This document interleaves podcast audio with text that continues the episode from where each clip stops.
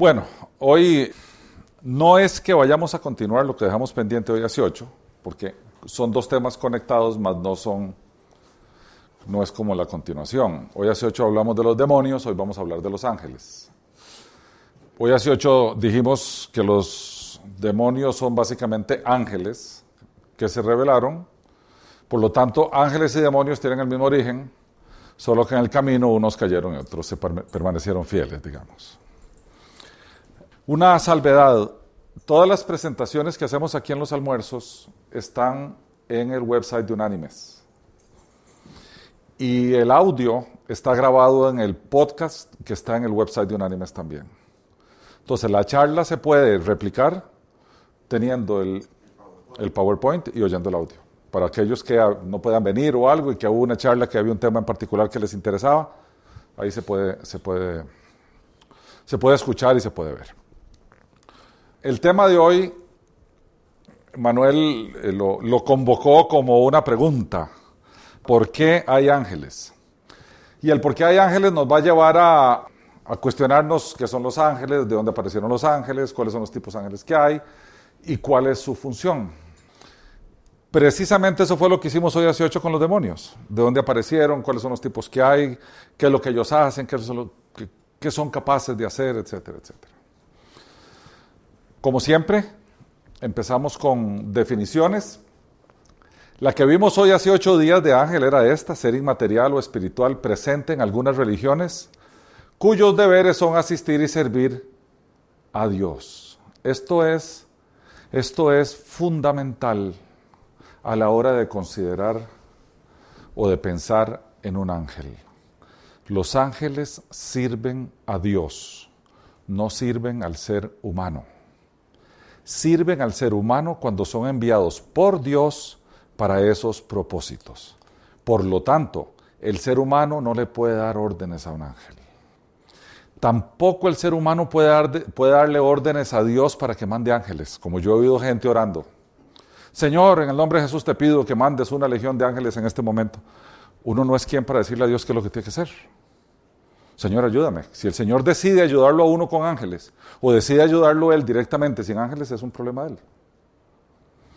Inclusive he llegado a escuchar oraciones tales como, Señor, te pido una muralla y contramuralla de ángeles y que esa muralla rodee este lugar porque son los ángeles con espadas ardientes y carros de fuego. ¿Quién es uno para decirle a Dios cómo se hacen las cosas? Eso es como arrogarse el poder y la autoridad de decirle a Dios qué tiene que hacer. Esto es importante. Los ángeles son asistir y servir a Dios. Y ahora lo vamos a ver más adelante. Ellos son representados como mensajeros normalmente. Vamos a ver que hacen más cosas. La Biblia nos revela que hacen más cosas. Pero esencialmente son representados como mensajeros. Y las religiones que se denominan abrámicas o que descienden, que tienen un punto de origen común que es Abraham, que son los judíos, los cristianos y el Corán, los tres reconocen a los ángeles como mensajeros. Hay un, hay un subset de las, de las religiones cristianas, que lo vamos a ver más adelante, donde se le atribuye un poquito más cosas a los ángeles. Etimológicamente hablando, la palabra procede del latín, del latín angelus, que a su vez se deriva del griego ángelos, que quiere decir estrictamente esto. Una traducción literal nos llevaría a mensajero. Y en hebreo es malach, que tiene el mismo significado. O sea, como que todo el mundo concuerda que los ángeles son eso. Como decía, las tres religiones monoteístas o abrámicas reconocen a los ángeles como servidores de Dios. Dos de ellas prohíben su adoración o veneración, el judaísmo y el islam. El cristianismo está dividido. Si nosotros vemos el cristianismo como uno, y los subdividimos en protestantes o evangélicos y católicos, en los protestantes evangélicos está prohibida la veneración, la adoración de ángeles, en la religión católica no.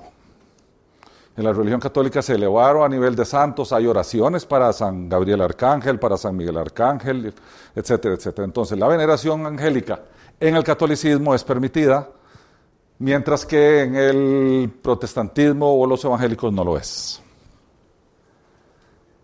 Menciones en la Biblia. Hoy 18 las vimos, ya más para, para recordarles un poquitito. La palabra ángel se menciona 203 veces en la escritura, pero curiosamente la palabra arcángel se menciona solo dos. Una de forma genérica en la primera carta de Tesalonicenses, cuando habla de la segunda venida de Cristo, y dice, Él vendrá con voz de arcángel. Y la otra es en la carta de Judas que, que habla del arcángel Miguel. Son las únicas dos menciones en toda la escritura de la palabra arcángel. Ok, ¿qué nos dice la escritura? Está por todo lado, pero vamos a, citar nada más un texto, que es la carta a los hebreos que está en el Nuevo Testamento. ¿Qué dice? ¿A cuál de los ángeles dijo Dios jamás? Siéntate a mi diestra hasta que ponga a tus enemigos por estrado de tus pies. Está hablando de Jesús. ¿No son todos espíritus ministradores enviados para servicio a favor de los que serán herederos de la salvación? Este enviados lo pongo en negrita porque el enviados quiere decir que hay una autoridad superior que los envió. Y también quiere decir que ellos obedecen a esa autoridad superior. Esto es muy importante porque desde la perspectiva bíblica, la Biblia prohíbe el culto a cualquier ser creado. Los ángeles, al menos por este momento, son superiores al hombre en fuerza, poder y conocimiento son superiores a nosotros. Sin embargo, Dios prohíbe el culto a los ángeles y a todo lo demás que no sea Él. La creación no puede adorar a la creación. La creación tiene que adorar al Creador. Eso es un principio bíblico que nace desde el Génesis y termina en el Apocalipsis. Nada, absolutamente nada de la creación es sujeto de adoración. Solo Dios adora solo a Dios. Y para ver un, uno de tantos ejemplos que hay, vamos a ver uno solo. En el capítulo 19 de Apocalipsis, ya al final de la escritura, a ver, el Apocalipsis tiene una secuencia de comunicación.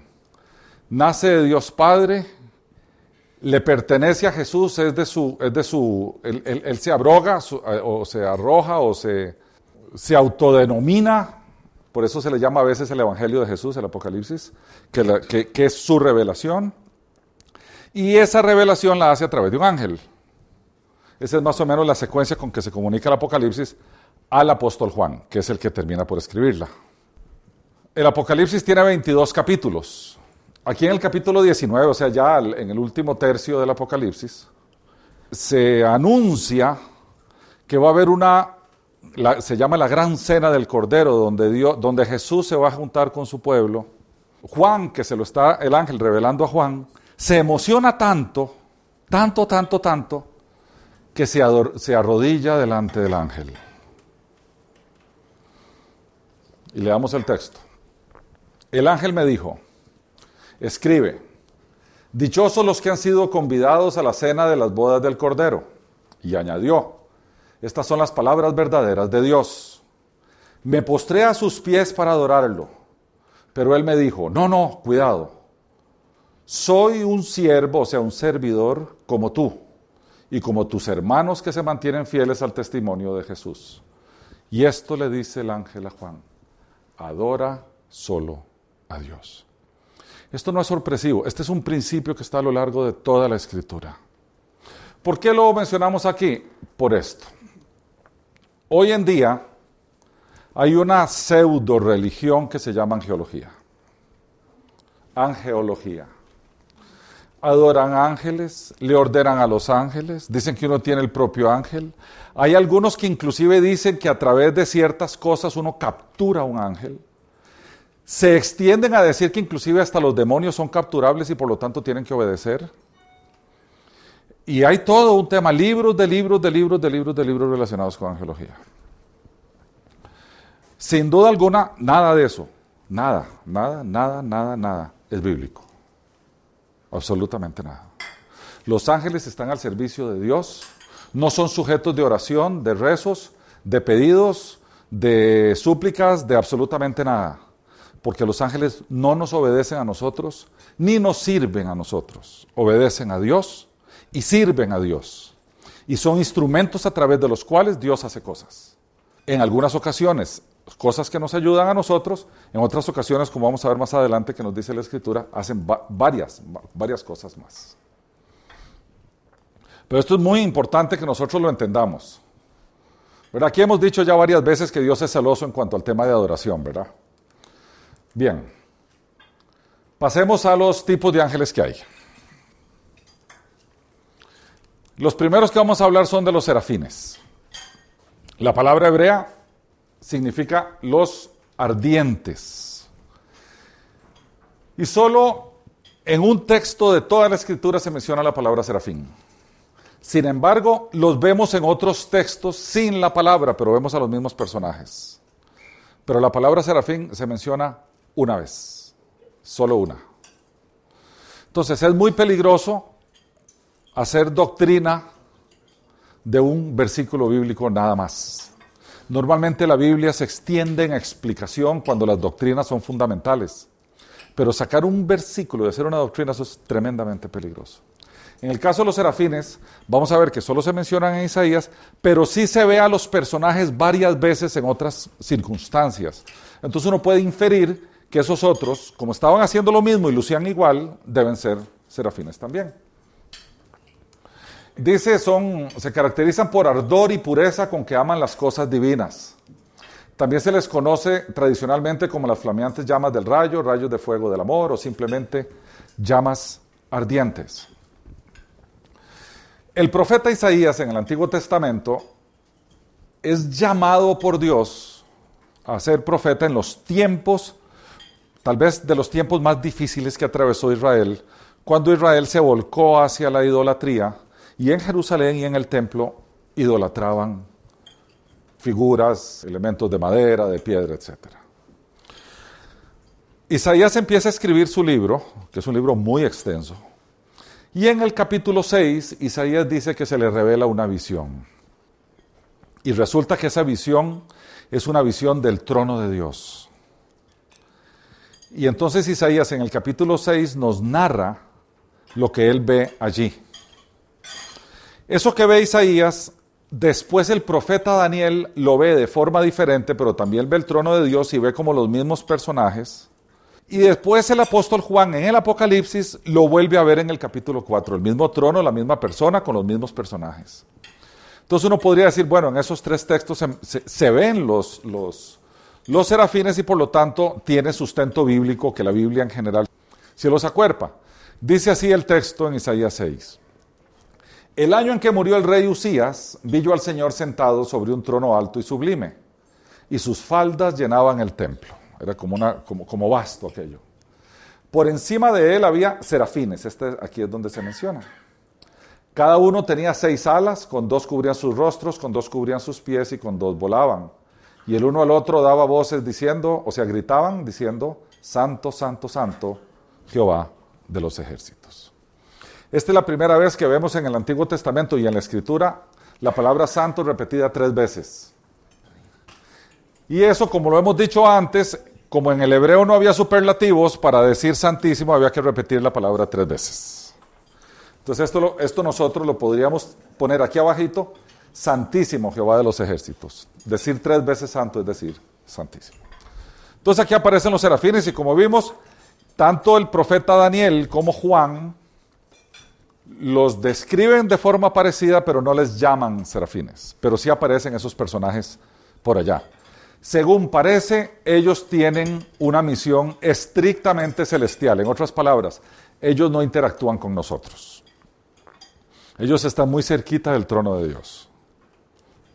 Los siguientes en el tema de los ángeles son los querubines, que eran considerados en el antiguo Oriente como los guardianes de los templos y de los lugares sagrados. Es por eso que Dios ordenó a Moisés grabarlos en el cortinaje del tabernáculo y tallarlos en el arca. En el templo habían dos habitaciones santas, digámoslo así. Una se llamaba el lugar santo, que era donde los sacerdotes quemaban incienso y oficiaban ahí. Había un velo y detrás del velo estaba el lugar santísimo, donde entraba el sumo sacerdote una vez al año nada más. en un día muy especial para los judíos que se llama el Día del Perdón o el Día de la, de la Expiación, que es el Yom Kippur. Ese velo impedía que las personas pasaran del lugar santo al lugar santísimo, porque en el lugar santísimo se manifestaba la gloria de Dios y ante tal manifestación no podía estar un pecador porque era aniquilado inmediatamente. El sumo sacerdote para entrar una vez al año tenía que hacer sacrificios por sus pecados para poder entrar ahí.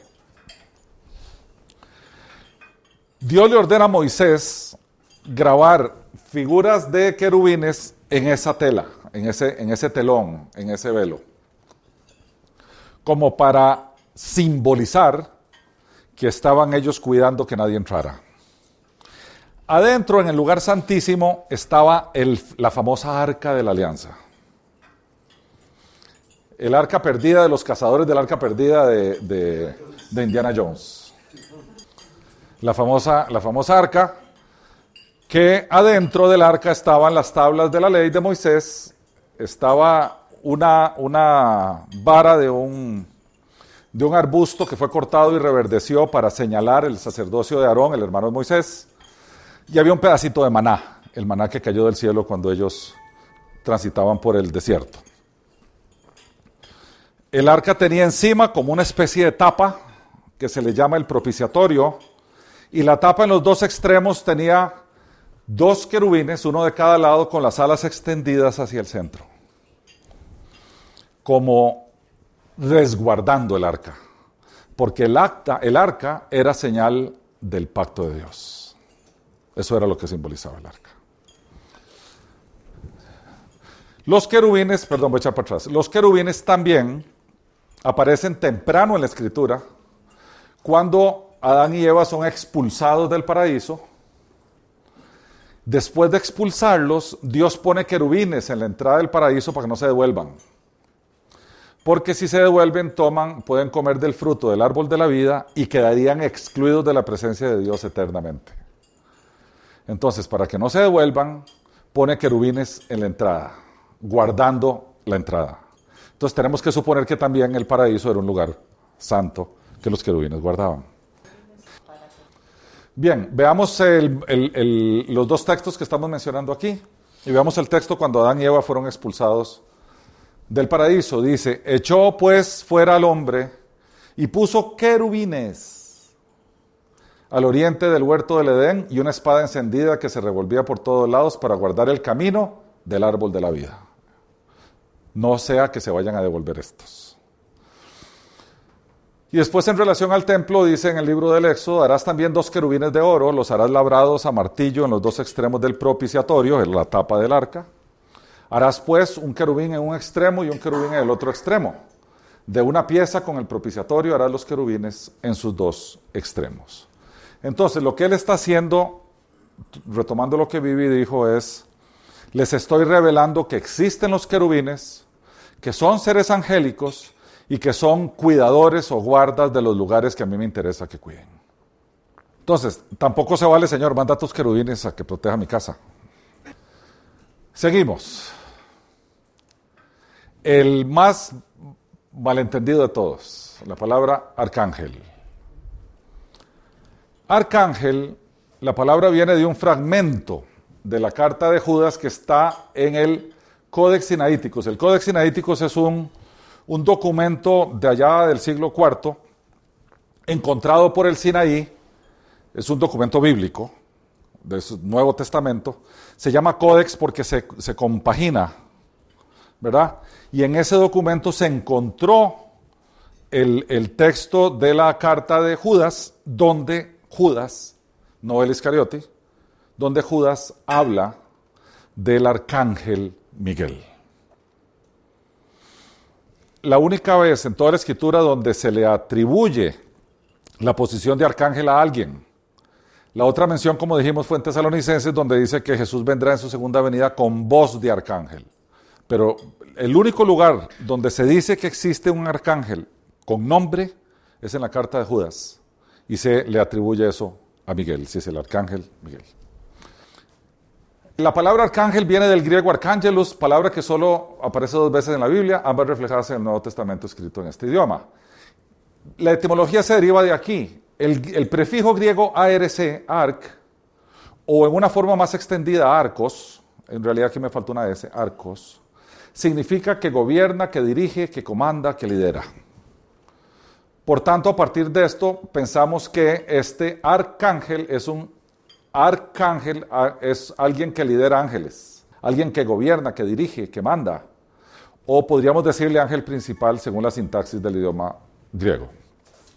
Por tanto, si hoy 18 vimos que los demonios tienen una jerarquía militar, ¿verdad? Que hay jefes de jefes de jefes de jefes de jefes, podríamos pensar que arcángel nos ubica también en otra jerarquía. Si los ángeles tienen un jefe que les reporta a Dios, por así decirlo de alguna manera, quiere decir que tienen también una suerte de jerarquía.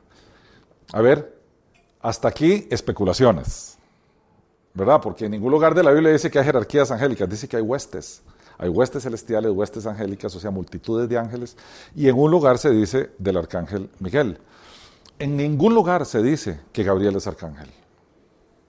En ningún lugar de la Biblia. En ningún lugar. Ni uno solo. A Gabriel lo vemos como un ángel anunciador. Le anunció a Daniel cuando tenía que venir el Mesías, 450 años antes de Cristo. Le anunció a María su, preñez del Salvador. El Corán le atribuye a Gabriel el dictado del Corán a Mahoma. O sea, donde quiera que se vea a Gabriel se ve como un mensajero que traslada información. Y no hay un solo lugar donde se diga que es arcángel. Miguel parece ser que tenía un rango superior porque se le llama arcángel, ¿verdad? Pero a nadie más se le llama arcángel. Lo que parece ser, les voy a explicar, cada vez que nosotros vemos a Miguel en la escritura, lo vemos en batalla contra el diablo. Cada vez que aparece. Por tanto, podríamos pensar, estoy especulando, por favor, estoy especulando, podríamos pensar que hay un grupo de ángeles que tienen un propósito específico de mantener al diablo y sus demonios a raya. Y ese grupo de ángeles está comandado por Miguel. Podríamos pensar. Y podríamos pensar que hay otros tipos de ángeles con otras funciones, como ya hemos visto aquí, querubines y serafines que no los vemos en ningún pleito. Los vemos a unos adorando a Dios y no saliendo del trono de Dios y los vemos a otros guardando los lugares santos. A eso no los vemos peleando por ningún lado. Lo cual no quiere decir que Miguel sea jefe de ellos también. Donde vemos a Miguel siempre lo vemos batallando, peleando. Dicho sea de paso, en la carta de Judas, lo que dice, a ver si la tengo aquí, no, no la tengo aquí, lo que dice es que estaba el arcángel Miguel peleando contra el diablo por el cuerpo de Moisés. Eh, y uno dice, wow, ahora sí, baraje mesa. El tema es que Moisés muere al borde del río Jordán y no se sabe dónde fue enterrado. No sabe. Pero muere. La Biblia dice que muere. Entonces, lo que está, lo que se infiere de, la expresión de Judas, de que estaba el arcángel Miguel luchando con el diablo por el cuerpo de Moisés, es porque si se, si se hubiera revelado dónde muere Moisés, ese lugar se hace lugar de adoración y de peregrinación. Y la Biblia prohíbe ambas cosas. Adora solo a Dios. Entonces, para el ángel, para el arcángel era importante que no se supiera dónde está el cuerpo de Moisés. Para el diablo era importantísimo que se supiera porque entonces si van a adorar a Moisés no adoran a Dios. Y rompe con el principio bíblico de puesto los ojos en Jesús y en nadie más. Entonces, vean, vean que esto tiene sus connotaciones. Bien. La tradición, y esta tradición tiene dos fuentes de información. La tradición de los rabinos, no está en las escrituras judías, pero sí los rabinos tradicionalmente lo dicen, y los libros deuterocanónicos de la Iglesia Católica, sobre todo el libro de Tobías. Sobre todo el libro de Tobías. Dicen que estos arcángeles, ahora lo voy a decir en plural, aunque la Biblia nos enseña que solo hay uno, pero la tradición, no la escritura, la tradición dice que son varios. Lo que es más, se habla de siete. Se habla de siete. Y, lo que, y le llama a estos los ángeles de la presencia. Y afirma que ellos se acercan mucho al trono de Dios para recibir sus mandatos e irse de regreso a ejecutarlos. le ponen nombres. Está Miguel, que sabemos que no nos menciona la escritura como arcángel. Está Gabriel, que la escritura lo menciona, pero no dice que es arcángel. Y el resto no están mencionados en la Biblia sin los libros deuterocanónicos, en ningún lugar. En ningún lugar. Los únicos dos nombres que aparecen en las escrituras son estos dos. Los demás provienen de la tradición. Entonces son Rafael, Uriel, Baraquiel, Jeudiel y Saltiel.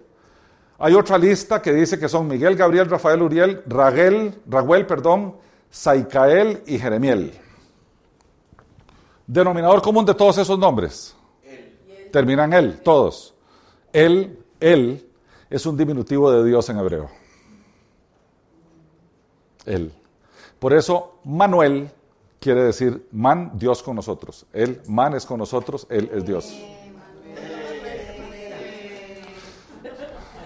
En realidad el nombre no es Manuel, el nombre es Emanuel. Pero, los judíos sefarditas en el sur de España le pusieron Manuel. Eh, por eso todos terminan en él, ¿verdad? Todos esos nombres.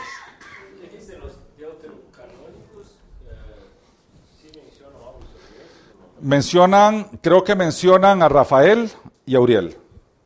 Nada más. Sobre todo, perdón, sobre todo no, solamente el libro de Tobías. En los demás no se menciona. Todo lo demás proviene de la tradición. Y la tradición ha sido tan fuerte que también se santificaron y también San Rafael y, entonces la gente ya inclusive les reza y todo. Y cuídame, arcángel, no sé quién y todo eso. ¿Cómo se ven los, los ángeles? ¿Cómo lucen? Ah, perdón, me quedó uno. Disculpen. Que por falta de espacio no lo puse aquí porque ya se me hacía la filmina muy cargada. Pero si se dan cuenta, dijimos que el arcángel dirige huestes celestiales. Quiere decir que hay otro grado más, que no lo estoy poniendo aquí, pero que lo voy a ampliar en las funciones, que son estas huestes celestiales o los ángeles de menor rango. ¿Se acuerda que hoy a 18 vimos las huestes espirituales de maldad en los espacios celestes? Bueno, los huestes, las huestes son las, multitudes de soldados, ¿verdad? Los, ejércitos. También hay, hay multitudes. Y, la Biblia está cargadísima, llenísima de, pasajes muy bonitos donde se ven multitudes de ángeles. En la teología bíblica, tu norma de fe y conducta es la escritura. Por tanto, todo lo que atraviese por, ese filtro llamado escritura y no pase el filtro, no es de Dios. Es así. Por eso la Biblia nos manda, es un mandato, de escudriñar, aprender, conocer las escrituras, porque las escrituras te van a servir de filtro para saber qué viene de quién. Hoy hace ocho vimos que los demonios pueden hacer señales espectaculares. Pero cuando llevas su enseñanza, la enseñanza de la escritura, vos ves dónde es que está la cosa. La escritura es como un faro, la escritura es como un punto de referencia absoluto. Si vos tenés un punto de referencia absoluto, como un faro es para un barco, el barco sabe a dónde dirigirse porque sabe que ese punto de referencia no se le mueve. Eso es la escritura. Mientras que si tu punto de referencia es relativo, se te está moviendo constantemente y entonces tu rumbo es errático. ¿Verdad? Entonces, ¿cómo saber? La escritura. La escritura. La escritura te da, es tu norma de fe y conducta. Si la conoces, estás en condiciones de discernir qué viene de quién. ¿Cómo lucen los ángeles? Normalmente, normalmente lucen como hombres. No son hombres ni tienen sexo pero lucen como hombres. Cuando aparecen en la escritura, aparecen como hombres. Cuando aparecen en una visión, aparecen como seres angélicos de una forma distinta, pero cuando se materializan, aparecen como hombres. Palabra importante, sí se puede materializar. Ahora lo vamos a ver aquí en la escritura. Sí, claro. No se convierten, se materializan. No es que se transforman y son ahora personas. No se lucen como personas, parecen como... y los demonios también. ¿Sí? Claro. De si los demonios no son ángeles. Los demonios son ángeles. Entonces tienen las mismas potestades. Los ángeles son seres creados por Dios, mas no son a su imagen y semejanza. Se pueden aparecer, pueden lucir como personas. Ahora vamos a ver los textos que, que, que hablan de eso. Vamos a ver los textos. El famosísimo texto de Sodoma y Gomorra. Sabemos que Sodoma y Gomorra eran dos ciudades eh, donde la, cosa no era jugando ahí, era muy intensa, por así decirlo. Se les advirtió en incontables ocasiones que, venía, que iba a haber juicio, no hicieron caso. Abraham negoció con Dios de no, que no cayera el castigo de Dios o el juicio de Dios sobre esas ciudades. No pudo negociar con Dios porque con Dios no se puede negociar. Pero sí había una familia de un hombre justo ahí, de un hombre que valía la pena salvar. Se llamaba el justo Lot. Estaba Lot, su esposa y sus hijas. Entonces Dios decide sacar a Lot de allí para que el juicio cayera sin, sin Lot allí. Entonces Dios envía un par de ángeles allá hablar con Lot, para que Lot salga de allí. El tema es que eran dos seres hermosísimos y los chavalos de ahí, de ahí se pusieron las pilas con los ángeles también. En medio de la prangara que ellos tenían y, se, se, le fueron a capturar a los ángeles y querían violarlos. Y Lot salió en defensa de ellos como si los ángeles requirieran, ¿verdad?, de la defensa de Lot. Pero no importa, eso, eso habla de la justicia de Lot, ¿verdad?, que era un hombre justo y bueno. ¿Verdad? Pero veamos qué, qué nos dice aquí el texto. Llegaron pues los dos ángeles a Sodoma a la caída de la tarde, y Lot estaba sentado a la puerta de Sodoma. Al verlos, Lot se levantó a recibirlos, se inclinó hacia el suelo y les dijo, Ahora, mis señores, os ruego que vengáis a casa de vuestro siervo para alojaros y lavar vuestros pies. Esto era una forma de de cortesía para los visitantes en la casa. Por la mañana os levantaréis y seguiréis vuestro camino. Lot no sabía que venían ellos. Y ellos respondieron, no, esta noche nos quedaremos en la calle. Pero Lot porfió tanto con ellos que fueron con él y entraron a su casa. Vean lo que sigue aquí. Allí les hizo banquete, coció panes sin levadura y ¿qué hicieron? Así que los ángeles pueden ser como hombres. De hecho, en el Nuevo Testamento, Pablo habla de que nosotros tenemos que ser hospedadores, y, a ver, ubiquemos el término en aquella época. En aquella época no habían hoteles, habían posadas pequeñas. Y los extranjeros cuando llegaban a los pueblos y las posadillas estaban llenas tenían que dormir en la calle. Entonces a los cristianos se les habló de ser hospedadores de los visitantes y de los extranjeros porque eso mostraba la piedad y la misericordia de Dios a través de los cristianos. Entonces Pablo decía, y nosotros tenemos que ser hospedadores porque no sabemos si como Lot vamos a hospedar a unos ángeles que en vez de ser hombres eran ángeles y los hospedaste en tu casa. Esa es una forma de Pablo de validar lo que, estaba, lo que está escrito aquí. Bien, sabemos que lucen como hombres, no lucen como mujeres. ¿Por qué?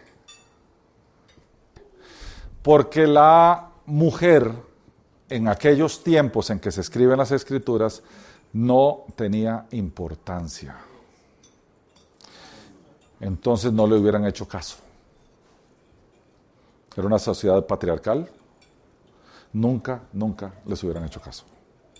Los tenían que lucir como hombres, que si eran figura de autoridad, las mujeres no eran figura de autoridad. Lo que es más, a las mujeres no se les podía creer lo que decían, al punto que tenían prohibido ser testigo en juicio, porque se presuponía que iban a ir a mentir.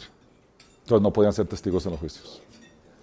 No, le voy a decir, qué dicha que vino Jesús, porque fue Jesús el que equiparó a la mujer, el que devolvió a la mujer al, grado equitativo que tenía cuando la creación. Fue Jesús el que lo hizo.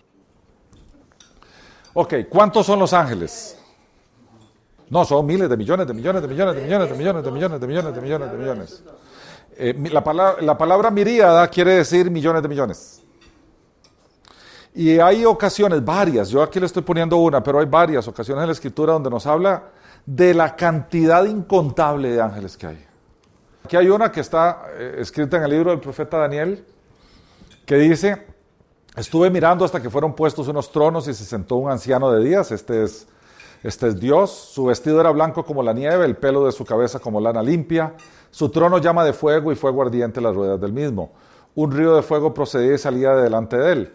Miles de miles lo servían y millones de millones estaban delante de él. Esta misma escena se repite en Apocalipsis en el capítulo 5, cuando Juan, asomado al trono, ve que aparece el Cordero de Dios y toma de la mano derecha del que está sentado en el trono de Dios el libro de la revelación de lo que iba a pasar en los últimos días, que es el libro del Apocalipsis. Cuando eso ocurre, salen todos estos millones de millones de millones de ángeles a alabar al que está sentado en el trono y al Cordero, porque quiere decir que ahora hay alguien que tiene la potestad de abrir el libro e iniciar los acontecimientos que nos van a llevar al final. Entonces esta adoración que está aquí, la volvemos a ver otra vez ahí en el capítulo 5 del libro del Apocalipsis. Bien. Funciones angélicas. ¿Para qué son? ¿Para qué sirven los ángeles? Ya vimos los ángeles que trabajan allá arriba que nunca vienen. Aquí vamos a ver los ángeles que interactúan con nosotros. Primero son, la Biblia nos enseña que son mensajeros de desastres. En otras palabras, va a ocurrir algo, ustedes salgan de ahí. De nuevo, volvemos a Lot, continuando con lo que vimos de los dos ángeles. Y dice, y dijeron los dos varones a Lot, ¿Tienen aquí, ¿tienes aquí alguno más? yernos, tus hijos, tus hijas y todo lo que tienes en la ciudad, sácalo de este lugar. Y Lot hizo caso. Los ángeles también son, nos libran de peligros. Hay una, después de que Jesús asciende a los cielos, los apóstoles como locos iban allá al templo y hablaban de Cristo y hablaban de esto y predicaban de las buenas nuevas y del perdón y que ya no teníamos que tenerle miedo a Dios, sino que Dios nos había reconciliado con Él a través de Jesús. Y, y estaban en esas y los agarraban y se los llevaban presos y los agarraban y se los llevaban presos. Bueno, en una de esas se los llevaron presos y hay un, hay un texto muy bonito en el libro de los Hechos de los Apóstoles que vamos a leer, donde vemos que un ángel libera a los apóstoles de la prisión. Dice así, y echaron mano a los apóstoles y los pusieron en la cárcel pública. Mas el ángel del Señor, abriendo de noche las puertas de la cárcel y sacándolos, dijo, Id y estando en el templo, hablad al pueblo todas las palabras de esta vida. O sea, vaya otra vez y siga. Y si los vuelven a agarrar, los vuelven a meter al bote, otra vez los vuelvo a sacar porque prediquen y prediquen y prediquen y prediquen. Ellos también nos cuidan. Hay abundancia de textos bíblicos que nos dicen que el Señor asigna ángeles para cuidarnos. ¿Verdad? El Salmo 91 que es tan leído dice, porque Él ordenará que sus ángeles te cuiden en todos tus caminos. ¿Qué es lo clave de aquí? Él ordenará. Ese es lo clave. Él ordenará. No nosotros. También, me faltó una U aquí. Ejecutores de juicios lo que es más, perdón, porque si no le corrijo ahora. Él asigna, el, ángel de Jehová, de Jehová campa alrededor de los que le temen y los cuida. Hay muchos, hay mucho texto relacionado con los, con los ángeles. Cuando uno se acerca al libro del Apocalipsis, este es el libro que más habla de los ángeles. Porque todos los juicios que aparecen en el Apocalipsis hay un ángel involucrado. Por lo menos uno. Entonces también los ángeles son ejecutores de juicio. Vemos aquí el día del fin, que es el día en que se derraman las siete copas de la ira de Dios. Está en el capítulo 16 del Apocalipsis. Y dice, entonces oí desde el templo una gran voz que decía a los siete ángeles, les daba una orden, y derramad sobre la tierra las siete copas de la ira de Dios. A lo largo de todo el Apocalipsis, el, ministerio de los ángeles se aprecia por todo lado. Hay ángeles en el Apocalipsis para arriba y para abajo. Esta es una... Yo estaba dudando si ponerlo o no. Porque hay mucha vivencia de gente que al borde de la muerte ha dado testimonios de cosas. Pero la Biblia nos dice que Jesús nos narra una parábola donde había un mendigo y un rico, que se llama el, rico y Lázaro. Cuando ambos mueren, dice, resulta que murió el mendigo y los ángeles se los llevaron para que estuviera al lado de Abraham. También murió el rico y lo sepultaron. A este no se lo llevaron a ninguna parte. Porque lo que Jesús enseña es que el creyente no muere, el no creyente sí. Por eso es que Jesús dice, cuando un creyente muere, no muere, solamente es trasladado a otro lugar. Mientras, cuando un creyente, cuando un no creyente muere, no es, es ahí está en, en una posición complicadilla, en un lugar para los muertos que se llama Hades. Pero eso es para otra, para otra charla. Pero esto es esperanzador. Yo le he dicho a Dios en repetidas ocasiones, a la hora en que yo me vaya a morir, Señor, por favor no me deje solo. O sea, minutitos antes, minutitos antes, revelate de alguna manera para saber que me voy con vos. Ah, sí, ah, sí. Ah, sí. Usted sabe estar uno ahí y, no, y, con toda la fe y todo, pero en ese instante, en ese preciso momento en que uno sabe que deja de existir como ser humano. Oh, bueno, que, bueno, si no sabe, no sabe. Si no sabe, no sabe. Mejor.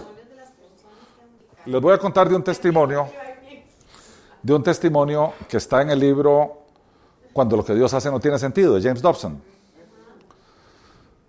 De un chiquito, no me acuerdo, creo que tenía como 10 años de edad y tenía una enfermedad terminal. El chiquito no sabía que tenía una enfermedad terminal, los papás lo estaban eh, eh, llevando adelante hasta que llegara donde llegara. Y un día el chiquito le dice al papá, mira, vino Jesús a visitarme y me dijo que no te preocupes, que mañana me voy con él. El papá, ¿cómo? Una familia creyente, sí. Dice Jesús que mañana me voy con él y que vos estés tranquilo. Al día siguiente el chiquito murió a mí eso me da sentimientos encontrados, ¿verdad? Porque esas 24 horas de ese papá no puedo pensar cómo las debe haber pasado. Pero por otro lado, también me imagino el papá después de que el niño muere, el consuelo que tiene, al punto que escribe una carta. Y la carta la publican en el libro. Dice que él, la carta es un poquito larga, pero en, en resumen lo que la carta dice es, gracias Dios porque es preferible haber tenido a mi hijo 10 años que no haberlo tenido del todo. Bueno, si los ángeles se pueden materializar, eso es folclore. Eso es folclore. Los ángeles no son personas ni las personas son ángeles. Punto. Folclóricamente, usted dígalo como quiera. Pero eso no es así. Tampoco. Tampoco. No son santos. No son santos. La gente tiene una idea equivocada de los niños. La gente tiene una idea equivocada de los niños. Sin embargo, de ellos es el reino de los cielos. O sea, tenemos que, tenemos que comprender. A ver, vea, Vivi, lo que hemos hablado es que los chiquitos son, traen una naturaleza pecaminosa y son más egoístas que vos. O sea, angelitos no son. Pero lo que sí hemos dicho es que a ellos no se les atribuye pecado hasta que no tengan uso de razón, o sea, capacidad de pecar deliberadamente, o sea, adultez espiritual. Y Jesús dijo, dejad a los niños que vengan a mí, no se lo impidáis, porque de los tales es el reino de los cielos. Por lo tanto, no importa qué travieso sea el huila, va a parar al cielo. Dicho eso, los chiquitos no son ángeles. Las personas no son ángeles. Mira, vieras que estaba en un problema y Dios me mandó un ángel. ¿A quién ¿Cuál ángel te mandó? Ah, no, mi hermanillo que iba pasando y paró y me arregló el carro. No, eso no es un ángel. Eso no es un ángel. Un ángel es otra cosa, es un ser angélico, es un ser celestial. Es como hemos visto hoy, ángeles son otra cosa. Por eso, pero a uno no le importa. Se ven como personas. Pero a uno no le importa. O sea, el tema es este. El tema es este. Ángel es un ser angélico creado por Dios para su servicio y para enviarlo cuando Él desea enviarlo a que haga lo que tiene que hacer.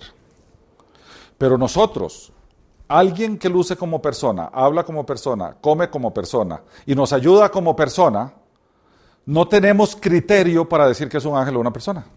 Entonces, ¿para qué decirle ángel? Podría ser. ¿O no? Podría ser. O podría ser una persona mandada por Dios. ¿Qué le parece? Sí, exactamente. Y usted le está quitando la, cancha del ayudador a la persona por decirle que es un ángel que está obligado a uno a hacerlo. ¿Para qué? Yo no entiendo el para qué. Bueno, vean, el tema de la materialización es un tema delicado. Hoy en día, con tantos recursos que hay de Photoshop y todas esas cosas, se pueden hacer miles de miles de, de cosas que lo pueden engañar a uno. el tema de, la, de todo esto de ángeles y demonios y todas estas cosas puede atraer mucho morbo. Viste la viejilla donde tiene un demoniada la casa y tiene unos demonios adentro y no sé qué. Madre fulaneta, claro es que le da vuelta al marido con razón y arrancan estas cosas. Son tremendas. Son tremendas. Entonces hay que tocarlas con pincitas, con un cuidado tremendo, con una discreción tremenda. A ver, yo eso se los traigo porque en este tema de los ángeles y de los demonios, uno tiende a ser muy experimental, digamos. Eh, uno empieza a hacer doctrina de experiencia y entonces uno podría decir que los demonios son así. Y entonces lo que no busca así no es demonio. O, ¿verdad? Eh, uno tiende a hacer lo vivencial o lo de experiencia doctrina, eso es peligroso. Yo, lo, yo quiero invitarlos a que se circunscriban a lo que dice la Escritura.